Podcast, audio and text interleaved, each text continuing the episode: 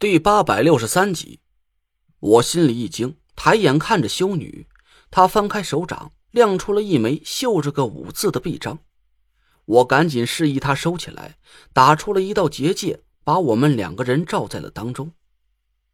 你这些天是跑哪去了？怎么才来报道？我急切的瞪着胡小蝶，她笑着指了指那个黑布挎包，打开看看。我疑惑的拿过挎包，打开。里面是一个个的证物袋，上边写着一些奇怪的字迹，袋子里装着些纸杯呀、烟头呀、头发呀之类乱七八糟的东西。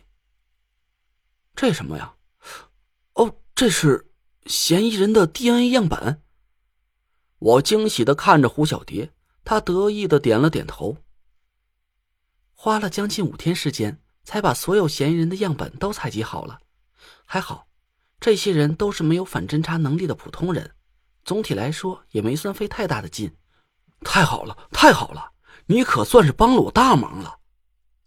我连声赞叹，看了看证物袋上那些字儿，却一个也不认识。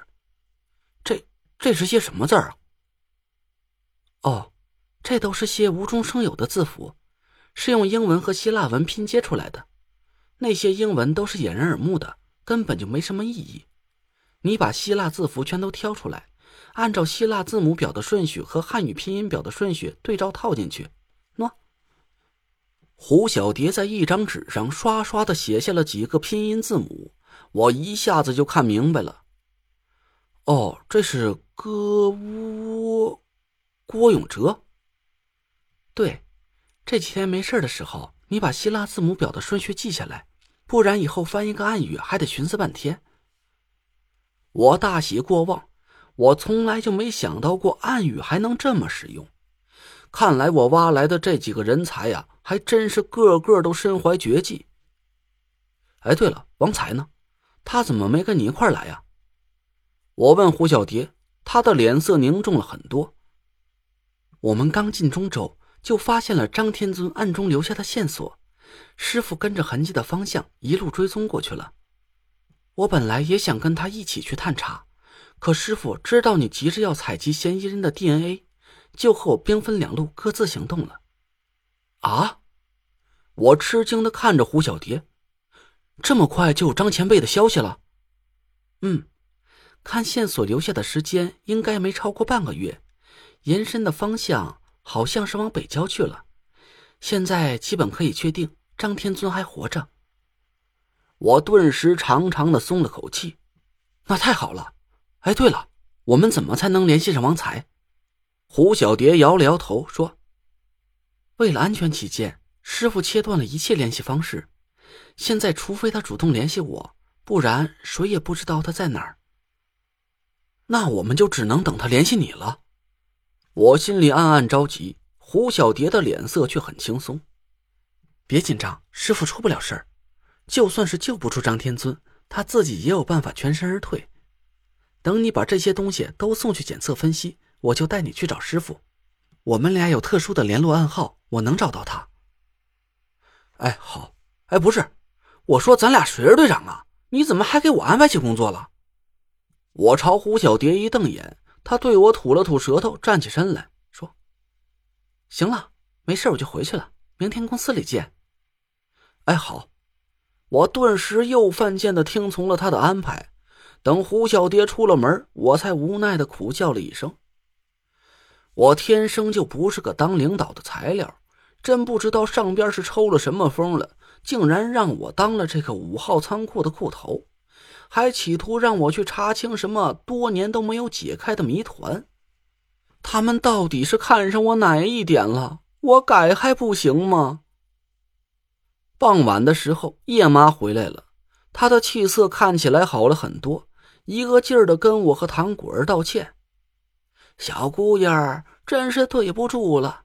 你看这家里越忙啊，我还越是跟着添乱，这几天可麻烦这位姑娘了。”李莹笑了笑，背上包自己回了学校。我看着静静的坐在沙发上的唐果儿，心里暗暗叹息了一声。岳杏林到公司来报道已经有几天时间了，我认认真真的和他请教了治好唐古儿眼睛的方法。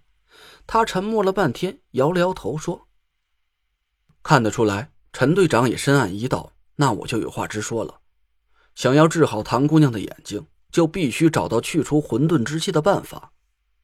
目前来看，第一步就是必须要找到太医令。不亲身体会一下混沌之气，我也判断不出用什么办法可以让唐姑娘复明。”我迟疑了一下，咬了咬牙。虽然之前在军营里的时候，我就判断出燕庄的队伍里可能存在内鬼，但现在治好唐果儿的眼睛已经成了刻不容缓的当务之急。我决定冒一把险，赌个几率。燕庄的队伍里少说也有几百人，就算是有几个卧底，也见不得好死不死的就是岳杏林吧。你想见到真正的太医令是吧？我紧盯着岳杏林的眼睛，他直视着我，点了点头。这是让唐姑娘复明的唯一希望。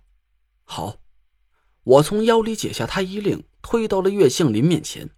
岳杏林愣了一下，我朝太医令努了努嘴：“这就是你要找的东西，你仔细看看，能感受到混沌之气的气息吗？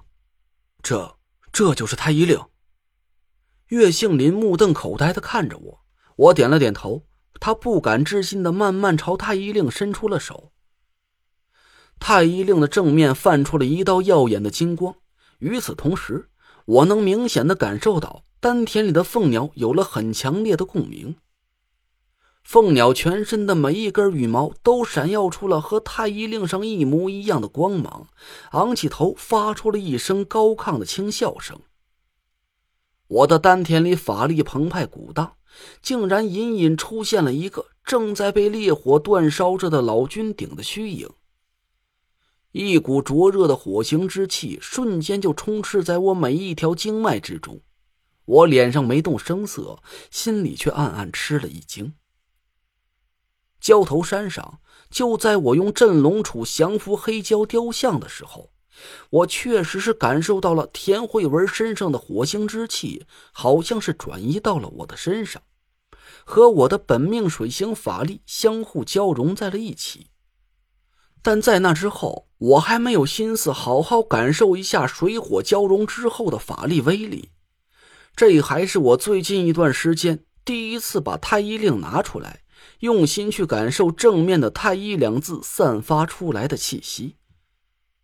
那道明亮的金光，就像中午头的大太阳似的，直射进了我的身体。我顿时就感觉到热血上涌，每一颗细胞都充斥着无限的活力。岳杏林却好像一点感觉都没有，他拿着太医令仔细看了半天，慢慢的翻了过来。混沌二字映入我的眼帘。我身上的法力迅速收敛进了丹田里，金色的凤鸟也慢慢的安静了下来。岳杏林脸上的表情定格了一下，我紧盯着他的眼睛，连呼吸都要停止了。